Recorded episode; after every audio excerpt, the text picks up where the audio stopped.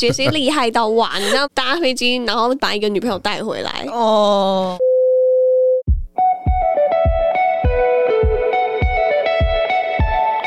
欢迎收听第二季为你解惑，我是主持人 Stella。最近呢，越来越多人开始出国旅游了，然后疫情其实持续了很久嘛，那相信大家也都闷坏了，想要出国的心一直在骚动了。那今天呢，我们特地请了一位旅游达人，A.K.A. Podcast 万事通，来聊一聊关于旅游的那些事情。让我们欢迎这里胡说的杰西大叔。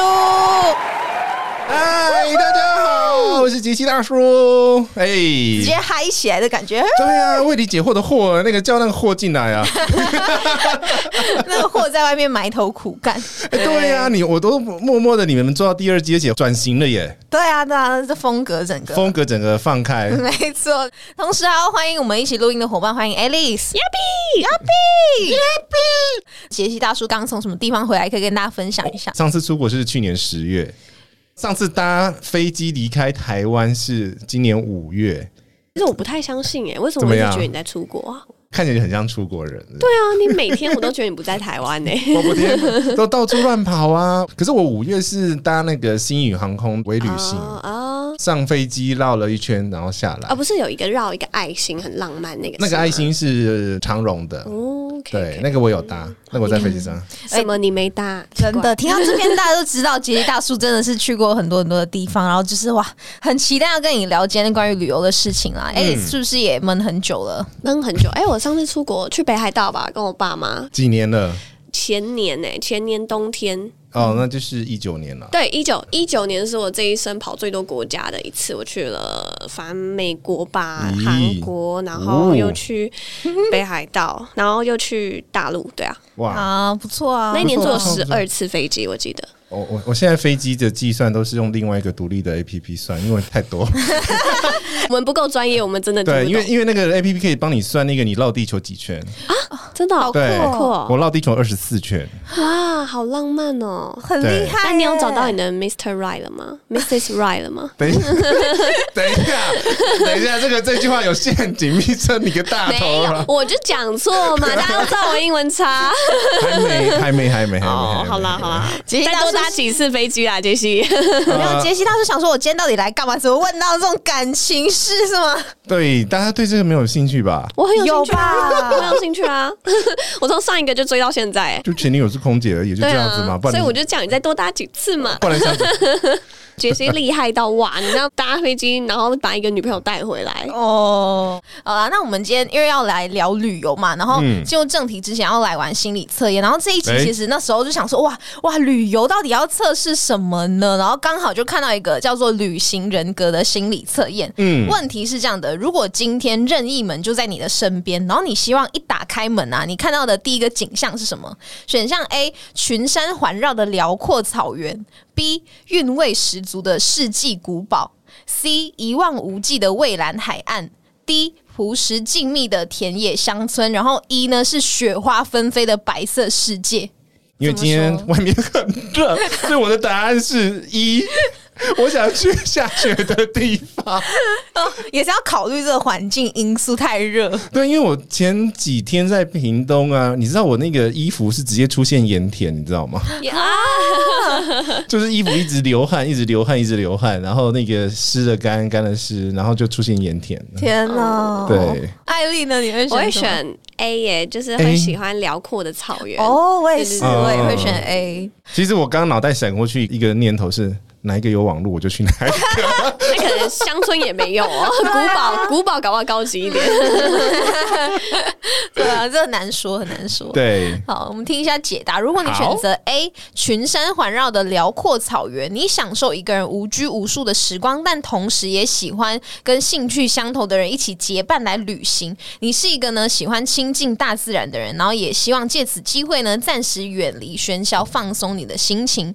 如果你选择的是 B。韵味十足的世纪古堡，那你是一个生性浪漫的人，对生活呢有一份自我的坚持，对恋爱呢也有独特的见解哦。如果你选择的是 C 一望无际的蔚蓝海岸，那你是一个充满活力跟热情的人，同时呢又具有影响力，你喜欢跟人交流，也重视团队精神。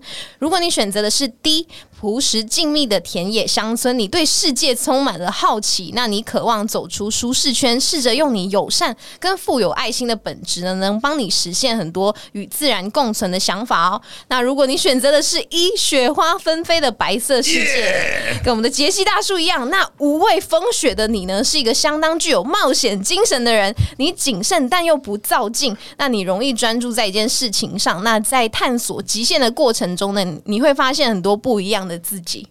听完这解答，杰西大叔，你觉得有什么感哎，想？还蛮准的耶。真的吗？那你不是因为天气热吧？不是不是不是，因为雪地是还真的蛮不错的。嗯，然后他刚刚讲到那个冒险，但是又不照进，这是我的风旅游风格。真的，对，因为像是那个我的 partner 奶茶嘛，他就是非常的就 let it go，然后就很想 try error。我是很不喜欢 try error 的那、那一种人，因为旅行当中你如果碰到一些意外，你就会很麻烦，尤其是在计划性旅行，然后是商业旅游，就比如说出差啦，嗯，那你就会碰到。这些问题的话，你就会很头痛，因为你后面还有别的行程，这个是跟一般旅游不太一样的。艾丽觉得呢？我觉得很准呢、因哦为蛮像我现在的心境。就我说也会觉得说，哦，一个礼拜可能，嗯，三天想要可能去嗯其他县市住一下，然后都不要碰电脑，要不然平常就是一直跟老跟老板讲啊，可以啦，他他给我们很大的 弹性啊，只是看你自己走不走得开而已啦。嗯加违亏卡，主要现在可能你起床就是去上班，然后下班回家，然后就可能梳洗一下，准备明天又是一一日复一日。那加上现在又不能出国，所以嗯，啊、真的憋好久，杰西。啊哭了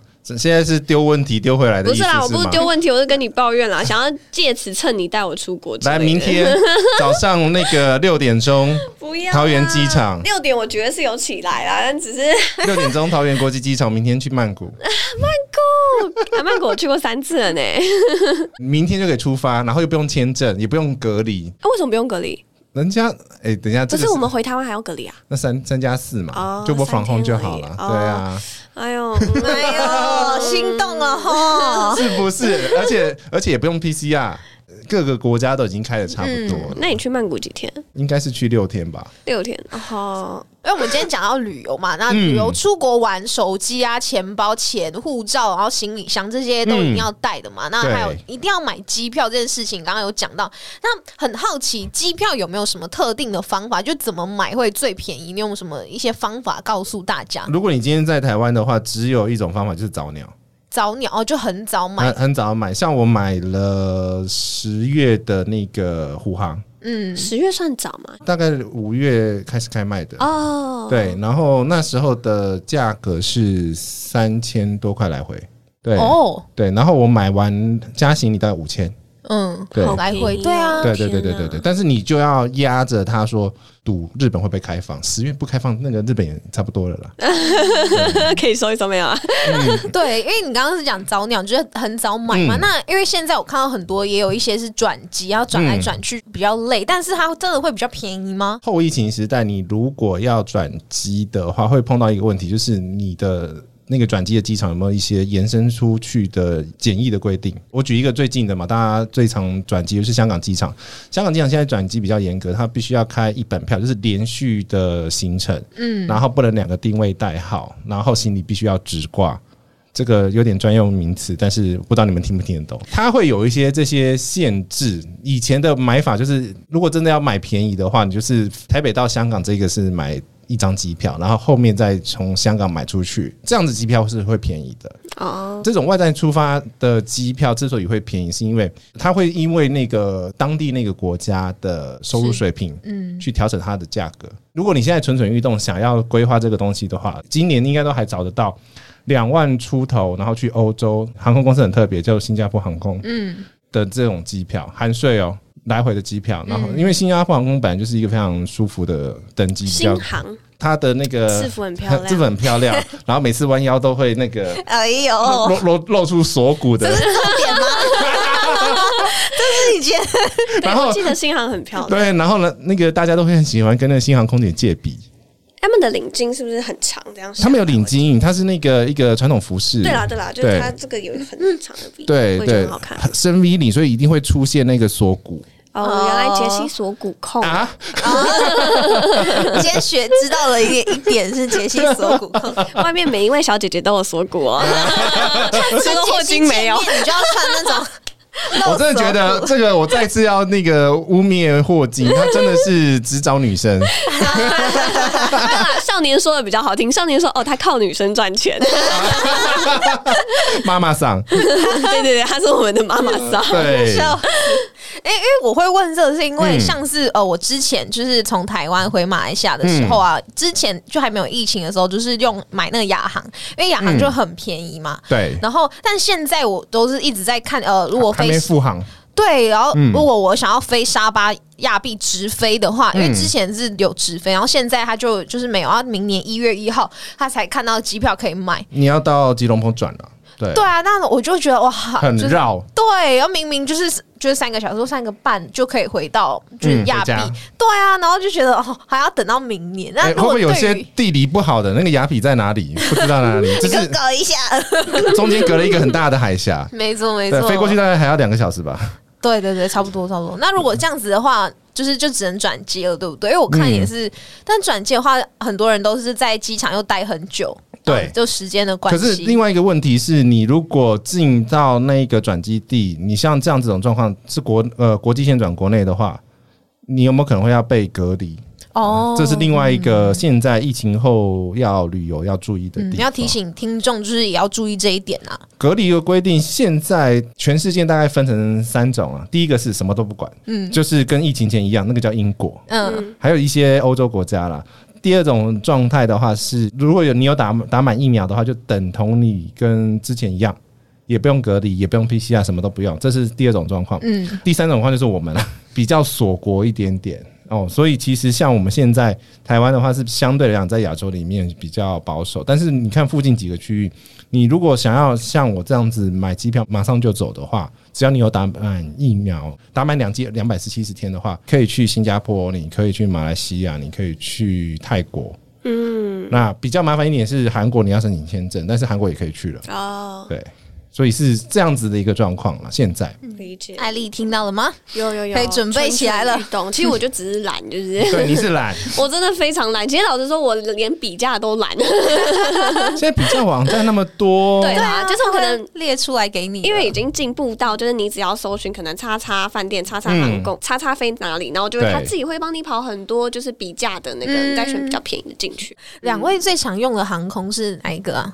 以记录上面来讲的话，先查了是吗？呃，长荣航空哦，一百三十九次，可以给这么精确数字的来宾不多吧？是可以让我们这么羡慕的来宾应该不多了。一百一百三十九腿，第二个就是新加坡航空十六腿。哦，你看制服还是有效的，还是 还是你有缺什么干妹妹、干女儿之类的？或者你缺人家帮你提行李，我去处理处理也可以啦。干嘛这样啦？人家只是爱飞，而且这是飞了十几年的记的记录哎。对，因为我们刚刚前面有聊到，就是是不是呃可以累积里程这件事情，是兑换机票还是补差额这些，就是怎么累积或怎么去使用这个？那要不要跟大家解释一下？要像要看你的操作方法是小资族，或者是本身固定就会有一些消费的。如果是小资族的话，你可能还是不常不常搭飞机的话，嗯，呃，你是价格先决。那价格先决，我们当然是找最便宜机票。这种机票通常不会有里程累积哦，所以你另外一个来源是刷卡。那你本身比如说有什么刷保费、电话费、电信费那些本来就有支出的话。那个也可以累积里程，所以里程如果讲很浅的话，其实就是这这两个来源：搭飞机或者是刷信用卡两种。哦，对，看你是哪一种。但是如果真的是价格先决的话，真的就是里程就不会太多了。嗯，对。我的宗旨就是跟对人。怎么？怎么了？我宗旨就是跟对人。艾丽讲这句话的时候，还要指一下杰西哦，哎，可是搭着他。明天早上六点钟，淘机第二航下。哎，等下我们录完出去开门，然后艾丽就开始收东西。然后，哎，霍金，你要去哪？我牵挂没那么重。我我是公寓，你我可以让你那个免费睡沙发。可以啦，可以。我那么小资，对，而且还好像有餐桌。哦，谢谢，还替你安排好了呢。对，可以在餐桌工作。可以，可以，可以，可以，可以。现在有了笔电就没问题。嗯，那我们刚刚讲有了机票，我下一步真的就是要起飞了嘛？那前面有讲到越来越多人出国，那比如像是我这种就是刚刚毕业，然后刚出社会的小资族来讲呢，那杰西大叔有什么推荐小资族的旅游地点？那刚国家你有讲到吗？比如说像现在日本、马来西亚这些，或者是一些东南亚国家。都可以，就是大家小资族啊，可以去参考看看，对不对？对。可是现在如果买一买的话，你如果算一算，如果差不多机票在两万，你可以考虑欧洲了啦。哦，对，因为欧洲的现在机票已经回来，有看到一些像是新航刚讲的两万多，嗯，对的这种机票，你可以去。使用，而且它本来就行李重量都还算不错的。像我今年十一月要去西班牙，也是新航啊。但是像是欧洲国家，他们消费就相对是不是真的会比较高？你可以去比较便宜的国家，例如例如西班牙，我觉得也还好。然后葡萄牙也是相对低，就是挑那个国家消费低的、消费低一点的。嗯，还有捷克也不错啊。哦，对对对对。那假设杰西，如果我去一趟欧洲好了，然后就是一个礼拜，大概要花多少钱呢？看家境。看家家境什么意思？我不知道有没有钱吧？对啊，看家境啊。后金出去就那个，嗯，呃，你要省钱就是从住宿嘛，然后从饮食嘛。那你外食一定贵，那所以你可能就找有厨房的，嗯，住宿点，然后自己做菜。你如果真的要省钱，省到这样的话，就是就是自己做菜。我不会想省钱啦，但我会预设一个星期去欧洲十二万以内，我都可以接受。他很凯，他真的，哦，因为我们通常去抓啦，不含机票。我如果说省着点用的话，而且不是那种很小资的的那种族群，两个礼拜大概之前的经验，西班牙我们大概都是花大概两千欧。八万有那么多吗？现在应该没有那么高。如果是两千欧的话，三十三六万多啊。哦，六到八万，因为现在没有四十了嘛。对啊。哦，对啊，差不多两个礼拜一个人哦。对。哦，两个礼拜。你刚刚讲一个礼拜十二万。嗯，所以，所以，我，所以我才想到这位美眉。没有，你花钱就是要买方便啊，买最爽的。你等下完了还考虑？没有，刚刚讲是好几个人一起，然后有分母比较多的。你一个人出去。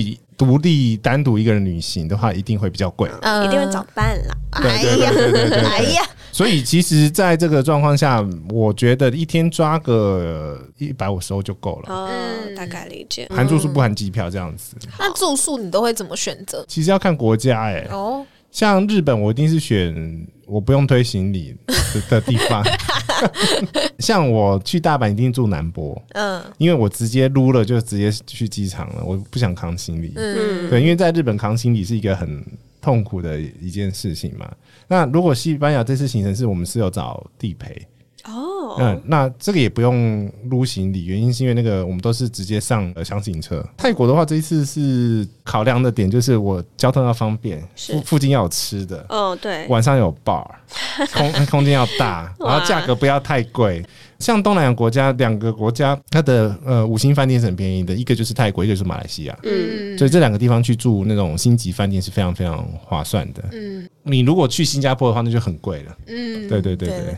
去过那么多地方，那你住过那么多这些住的地方，不管是饭店啊还是民宿都好，有没有遇过什么灵异事件？因为你刚刚讲马来西亚的饭 五星级饭店，好想听。对，我就想到说，我之前我朋友就说来马来西亚住酒店，然后。不知道为什么哎，我觉得马来西亚的鬼，好像这他们讲的都特别可怕。对，所以我就想说，哇，那杰西大叔，你有 你做那么多，你有吗？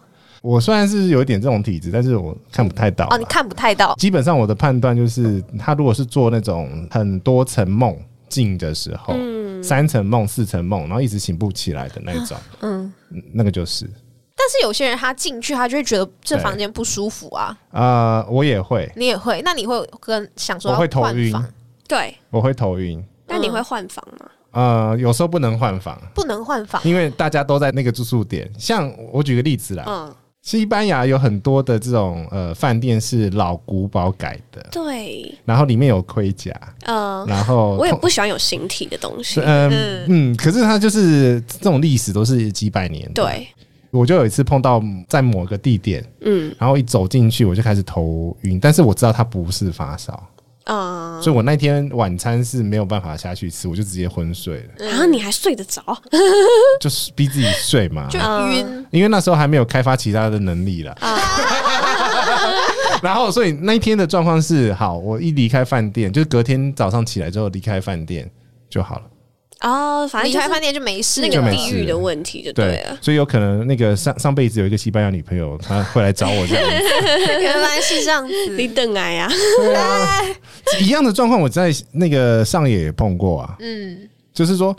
好了，你们不要再来了，已经压了好几次了。你再压的话，我要把我包包里面的护身符要拿出来哦，所以杰西你都是被压，就是你是有做梦有意识感，但你醒不来这样子。对，那你有听过声音或者是闻到味道？我不要，应该就是还没有。呃，对，还没有，我不，我不想要，因为有些人确实他可以闻得到那个味道，跟听得到声音啊，有啊他可以精确的跟我说那个是什么味道，他就知道。怕哦。不是因为我跟你讲，就是之前工作有一个朋友，他就是太敏感，我是睡着嘛，嗯，他是在那个环境里面，他只要碰到他就开始哭。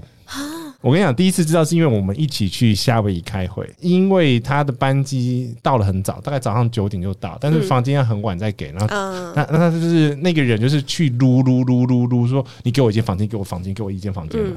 然后就撸完之后他好了，饭店就撸不没办法，因为我一般人都是我们就是一般的房间，他他就饭店最后最后最后给他是最边边角角的 一间怕，套房。嗯好可怕那最可怕，真的。对，那我们那一天就是全部的 partner 就拉进去那个呃房间，我们去聊天，那个喝点小酒嘛，喝酒不开车，开车不喝酒，我们吃吃点酒，去喝酒。第一次看到就说，哎，奇怪，他为什么突然哭了，然后冲出去，然后才知道他有这个体质。所以自此之后呢，我们每一个开会的地点呢，因为他都会在嘛，哈，我们就会问一下，这里可以吗？这里可以吗？这里可以吗？我其实也是感应得到，但我会在梦里看到。就是嗯我其实，在梦里我是看得到的，但我遇过比较多次是他就站在我床边，就是但也还好，就是你不会害怕吗？呃，你害怕没有用。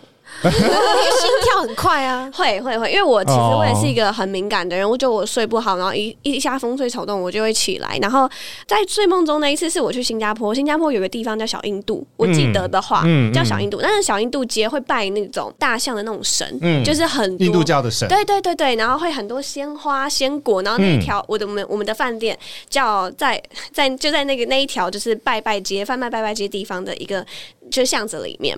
当天晚上就是我睡觉的时候，我就看到有一个长得比较像马的形状的人，然后就站在我旁边。嗯但我后来就还好，因为那时候嗯、呃这大概高中跟朋友出去避旅啦，所以就是自己挑饭店。但后来就是大家都睡在一起就还好。然后刚那个饭店哭的那个我也是，嗯因为我其实有一次去美国，然后那时候那一次去，其实是我背着我爸妈偷偷的跟我那时候的男朋友一起去，所以比较像是分手了，我就说那时候了嘛。对，然后想接我疮疤，我也来接你的。好可怕对，因为我其实我自己住饭店的原则也是，我不喜欢住边间，因为我知道我自己敏感，所以如果饭店人员给我边间，我其实会不爽，我会换。如果真的能换的话，哦我就会换。然后那一天是因为那个导游他其实搞错了我们的房间，他以为我是住 A 饭店，但其实不是，我们是住 B 饭店。所以当他们放错了，对，当他们把我们放到 A 的时候，发现哎错了，再回来 B 的时候，他嗯 B 只剩最后一间，就是没有人要的那一间。通常是保留房或者有问题的房间。对，嗯然后呃，我一上去的时候，然后就是门口，因为美国很多流浪汉，其实他们也不管那个房间，其实不算是没有规模，它也是国际连锁的。然后我就看到那个，我们虽然不是边间，但是我们房间的最底就有个流浪汉就躺在那，就坐在那，然后你就觉得很不舒服。然后嗯饭店的那个门，我们逼了好多次卡，怎么逼都打不开。就是明明没有问题哦，就怎么逼都打打不开。但是我就是一个很敏感的人，我那时候觉得干就是一个很不好的预兆啊。就是，然后后来科科学的讲法是，呃美国很多是用磁条了，那磁条很容易很容易那个被干扰了。对对对，所以那个磁条怎么刷？他说 OK，但我们那个门怎么推都推不开。后来好像是我男朋友硬推才把它推开，然后我就我知道我真的就已经很不喜欢这种事情的发展了。然后后来一个接一个，对，然后我们进去之后，因为美国它其实很干燥，它只有加湿器，它没有。它没有加湿器啦，有啦，它就是会加湿度，哪哪哪那个饭店有那么好的加湿器？真的啦，真的啦我。都流鼻水，流鼻血了，好不好？我都自己带加湿器。反正我一进去的时候，嗯我是没有办法动的。就是我一进去我就站在那，但我那时候整个人就是精神被抽掉，我那时候就是整个没有办法，我连坐都不行，站也不行，我不知道我要怎么办。然后因为我那时候是跟我男朋友跟他姐姐一起住，嗯，然后他姐姐比较。大大方，比较阿萨里说啊，你们赶快做啊，干嘛？东西放一放，等下还要去下一个地方，但我不敢。然后后来就，而且那个饭店有一股很臭的味道，是臭到不行，是那种感觉里面真的有东西死掉的味道。我不管他们没闻到吗？他们有，但是他们就说啊，你就冷气开强一点就好。然后就是整个都很可怕。然后那天就是晚上的时候，就没办法，因为就是我们就先出去跑下一个行程，然后晚上在。饭餐厅我也完全吃不下，然后我直接餐桌上爆哭。但是我我边哭边说，我愿意花钱。我已经看到其他地方有酒店了，我愿意花钱，我自己出去住。拜托不要让我回那里。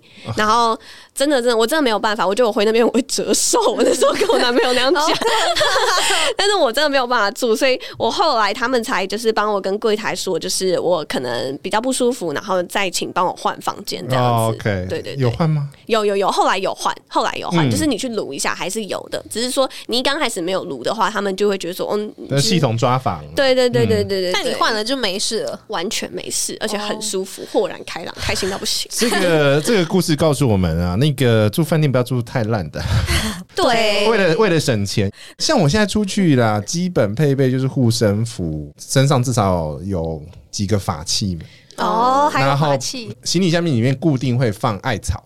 哦，艾草好像是有用。那你刚刚说你那个护身符是你去庙里求的？各大的，各大。哎，他们不是说有期限吗？一年要更新一次，不然就没效。可是我跟你讲，我每次说我要把护身符拿出来，拿出来之后就就很很好睡。哦，对，因为其实护身符有一些是有杀伤力的嘛。那你如果我们讲一个白话文，就是你去到一个家，你开门就直接用一个球棒打你的朋友，那是对的吗？不对的。所以一开始都不会拿出来啊。对对对，对啊，所以你在这个状态就是，你如果真的哎，你真的不舒服，你再拿出来。对我真的，哦，不好意思，我想睡觉。你这边你们再再再再吵我的话，我睡不着，我要把护身符拿出来了。嗯，OK，我们这一集怎么画风突变，变成这讲这什么都聊，对，搞笑哈。你鬼故事都可以开一集，好不好？我现在时间不够办，我继续讲鬼故事，鬼故事超多的，超超好讲的。对，我们回到旅游的话呢，刚我们讲了就是。的地点嘛，住宿啊，然后机票。那想问，就是吃货们肯定会很关心的问题。虽然接下来这个问题有点难，就是你去过的这些地方里面啊，艾丽也是，就是你认为的美食天堂是哪里？太难了这一题，但是还是要刁难你们一下。如果硬要一定要选出一个哇，美食天堂的地方，看国家，嗯，原因是因为每个国家都有它的好吃的东西，这真的不一样。我之前为什么想冲新加坡，是想去吃它的沙爹，嗯，但沙爹新那个我知道马来西亚也有，所以像是像槟城，我还一直还没有有机会去那边好好吃一顿。但是我在槟城吃过很好吃的茶龟雕，哦，对啊，很有名，很有名，那个茶龟条超好吃，而且我跟你讲。在那个马来西亚，它的巴古德跟新加坡的巴古德是完全不一样的。新加坡的很辣，对不对？不是，呃，有分成两种，一个是胡椒底的，一个是中药底的。对，所以这两个不太一样。可是新加坡的马呃有调过，嗯，然后马来西亚的我比较喜欢。理解。对，那这个都要去很行阿来，然后找请当地人带你去，不是观光客的店，嗯，因为你很容易到要去地道的那种。对对对对，因为我们就是那时候去出差嘛，就是晚上要吃什么，我说嗯。带我去吃最好吃的肉巴古德，他本来就是以为去带我去吃餐厅，不用巴古德就好了。这种这种状况，然后像是我刚讲那个新加坡的沙爹嘛，那它是沙爹一条街，然后二三十串，然后大概才三四百块，有虾子有牛肉这样子，他们。有一个沙爹一条街，我就会想想要特别去吃。我自己是觉得要配合天气，耶。对，因为如果泰国的话，我会觉得最好吃的美食就是你进到百货公司喝第一口泰奶，真的好好喝。然后如果北海道的话，就是你就是从雪中进去餐厅吃的第一口汤咖喱，就是我觉得就是要配合那种 很极端的气候，然后吃下去的美食。日本的话，其实。日本真的每个地方吃的东西都不太一样，所以其实你如果真的是要吃货，应该是说我去我们去一个地方都会先知道那个地方的风土民情，所以第一个事情我会去做的是，就是我每趟旅行一定会都安排我一定要去 supermarket 或者是当地的市场，嗯，因为你可以透过市场去了解当地的文化，他们吃什么嘛，所以了解了之后，你就可以去市场里面去走一走。我在台湾真的很少吃到很道地的，像是韩国的饭卷。我真的超爱吃韩国饭就，不知道为什么。道地的意思是什么？上面很多麻油。对，芝麻油，因为台湾的芝麻油跟韩国芝麻油不太一样。哦，哎，东门市场里面有一家，哎，嗯，我们等下录完音可以过去。我跟你讲，香气都会不一样，都都，我觉得都会，台湾都会跑掉一点点。确实，而且真正韩国辣炒年糕是非常辣的，嗯，我吃不到味道，太辣啦。而且像我之前呃，大概十几年前吃，那时候白种园还没那么有名，嗯，它的白种园那个烤肉真的超级无敌好吃，而且是就五花肉啊，五花肉，然后酱沾酱油去烤，哦，然后它的重点是它的生菜大概二十几种。韩国的话，酱蟹也是很赞哦，酱蟹要看人。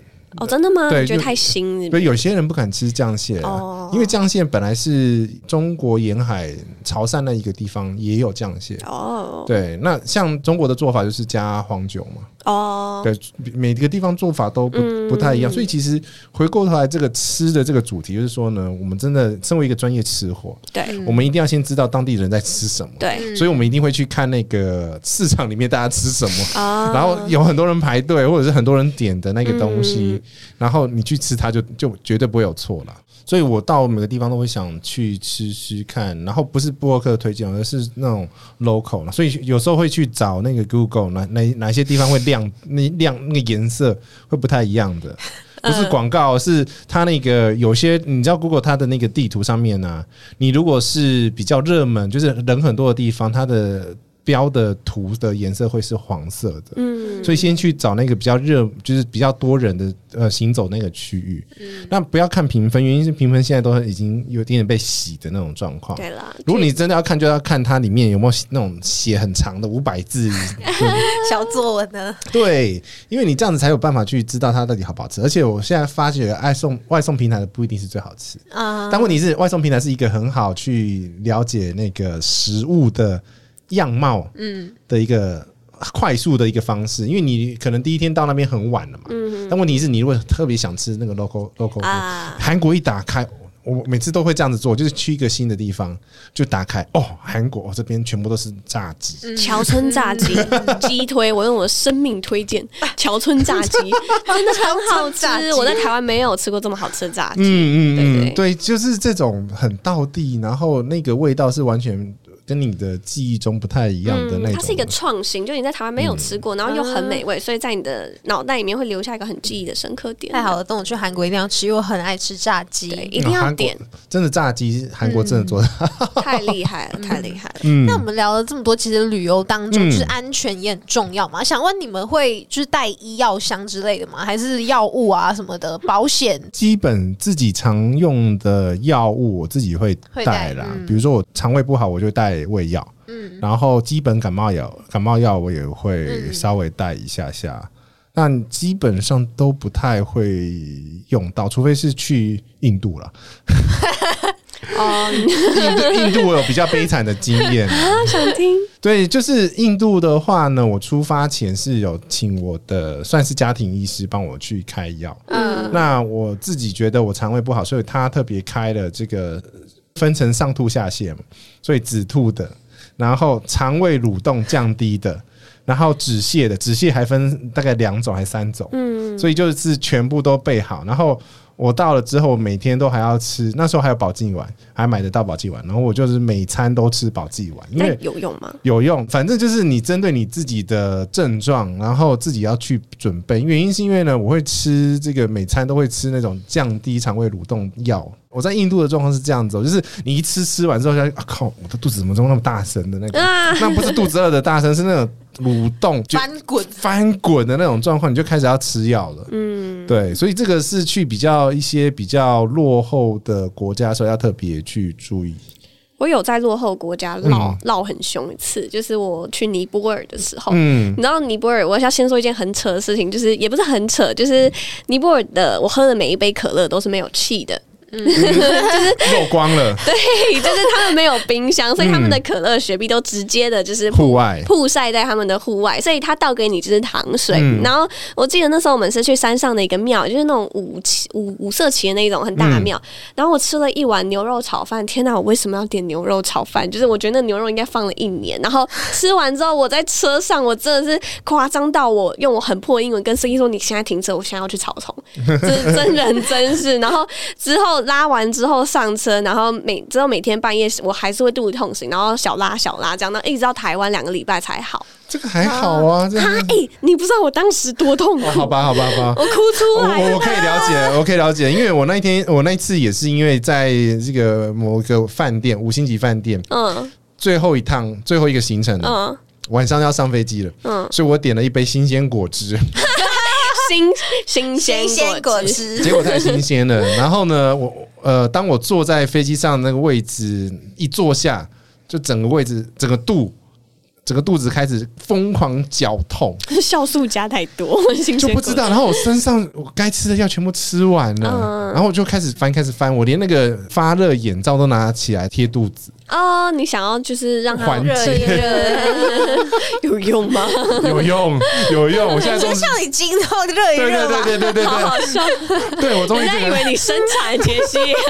然后那是第一段嘛，因为是从印度飞新加坡，然后。那边已经拉的很惨了，一一一口都没吃。然后我从新加坡飞往台湾，台湾的时候呢，那个因为我还要继续拉嘛，我就站在那个厕所前面，然后就手扶着那个门。因为已经虚脱了，那因为这种虚脱的状况，那个空服员就会来开始问嘛，说先生你还好？嗯，我只回答一句，I just back from India。哦，他就就哦，他就他就一个，他就马上理解了哦，这个大家都有一个悲惨经验，对对对对，好好笑，嗯，好啊，今天聊了那么多，希望大家听了今天这一集，然后也知道说，哎，到底我们今天聊的这些地方啊，如果你有兴趣的，都可以去，就是去旅游看看，然后。当然也要就工作那么忙，也要适时的放松啦，就好好计划一下，就是开始出发吧。那来到我们最后一个为你解惑的环节，那像是杰西大叔，你在 Podcast 圈呢，就是已经。久经沙场了嘛？那对于 podcast，你最常会被问到的问题是什么？有没有一些建议可以给到大家？最常被问到的，应该是说大家都比较对于 podcast 它本身要怎么去宣传，比较比较会去问这个问题。就是说，因为 podcast 不像 YouTube，它本身会退播嘛，对，哦，所以。你要怎么去宣传是一个问题这个其实就回归到你整本身品牌建立的时候，你就是面包需要撒的够广够多，所以你的各种不同平台，然后各个不同的社群。因为我现在还蛮常看到很多人都是在 Podcaster 的那个社群里面宣传自己的节目，但是通常没有什么太大的用途。原因是因为那边不是你的 Target Audience 嘛。所以很多人在这边宣传这个，我觉得是不对。原因是因为你应该是挑，比如说我是旅行，那你就应该贴到旅行的社团、旅行的这个呃社群里面贴过去，那边才是你的 target audience。嗯，那所以是其实你要知道你的客群在哪边，然后你要怎么去经营。像我们现在是呃透过比较。最直接的经营方式是有一个赖的社群去跟我们的听众直接聊天，嗯，然后因为两个人嘛，我跟奶茶比较不会那么累，嗯，对，大家可以互相 cover 一下下，对对对，所以其实我觉得，如果要你要好好去宣传，就是你面面包圈要去撒得够广嘛，然后。最后一个建议就是你要突破你本身原来的同温层，因为你不去试试看，你就不知道那一个别的同温层对你的节目有没有什么反应嘛？对对，所以其实这个是我觉得目前来讲，如果是一个新手或者是做一阵子的朋友，大家会常问的。这个问题，因为其他都是技术性的问题，都还比较相对来讲比较好解决了。嗯，因为肯定大家会觉得啊，为什么节目没人听？然后就是会有这些问题问到你这样子。对呀，而且我觉得现在大家面临的另外一个问题是，大家的那个节目热情可以做多久？对啊，对啊，停更的节目越来越越越来越多了。一方面是宣传，一方面是你的生活经验，你要呃一直充去充实。那因为你我们讲旅行，所以我们会一直在旅行。对对，所以一直在旅行的话，我们就可以把各种不同的碰到的面向，像我们这一集这个礼拜应该会上美国嘛，嗯，美国的签证申请。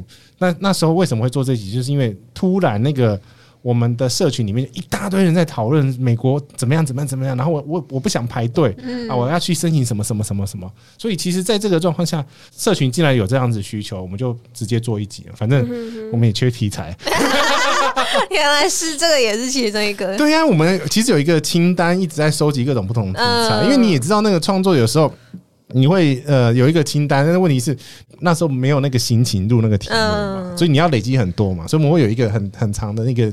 题材库，然后就是当天选妃翻到什么，我们去聊什么，可以啦，也是很 free 这样子。对，好，今天节目哇，很快就要结束了呢，聊了很多很充实关于旅游的东西，真 的喜欢杰西大叔的朋友呢，当然也记得要支持杰西大叔的 podcast 节目，叫做这里胡说。对，这里胡说，没错，解锁更多旅游的事情，要不要介绍一下？啊，我们其实是一个 K 笑性的旅游生活频道，主要我们还是兼顾这个知识性、娱乐性跟教。教育性，这跟金钟好像有点关系。我们我们衡量这样子的一个不同的平衡点了，然后后来才发现，我们听众有那种五岁八岁的小朋友跟着爸爸妈妈听，后害我后来那个脏话都要修掉，然后我都换成那个动各种动物奇奇怪的叫声。最近用的是绵羊声啊，后面再换一下那个，哎，对对对对对对对，然后就是啊，好像，就是听到脏话的意思了。后来才发现，我们节目蛮多是公教老师这种族群去听的，听众群呢是经过研究是非常非常有资本的，四十五岁以上，那只是他没有地方花。我们要跟他讲说，哦，你这个可以花，这个可以花，然后你这个新航机票可以买了，嗯，对，去做这样子的一个引引导。哦，那太逗了，太逗了，嗯。好，大家支持杰西大叔以及这里胡说 Podcast 的同时，当然也请记得在 Apple Podcast 与 Spotify 上面关注我们的节目，并留言告诉我们你最想去旅行的地方。没错，没错，请大家多多支持悦城南广告录音室租借的方式呢，可以到我们悦城南的官网进行预约。悦城南广告呢，不只是有提供录音室的租借服务，当然还有广告代理、业务代理以及 Podcast 节目制作代理的服务哦。更多详情资讯呢，请搜寻我们悦城南广告 IG 或到官网查询。我们下次见，大家拜拜，拜拜，拜拜。本期节目在悦城南广告录音室所录制，录音室由正成集团与菲米诺吸音版协力完成。正成集团是台湾影音器材代理领导商，从录影设备到收音器材，正成应有尽有。更多器材资讯，欢迎到正成购物网悦城南专区进行选购。有了收音器材，收音环境也不容忽视。菲米诺吸音板提供质感与品质兼具的吸音板材，更重要的是，菲米诺吸音板安装容易、轻松上手，不用担心吸音板造成室内闷热，因为它可以调节房间内的温度，冬暖夏凉哦。现在预约悦城南广告录音室即可享有制作与广告业务上的咨询服务。下滑节目资讯栏看更多细节。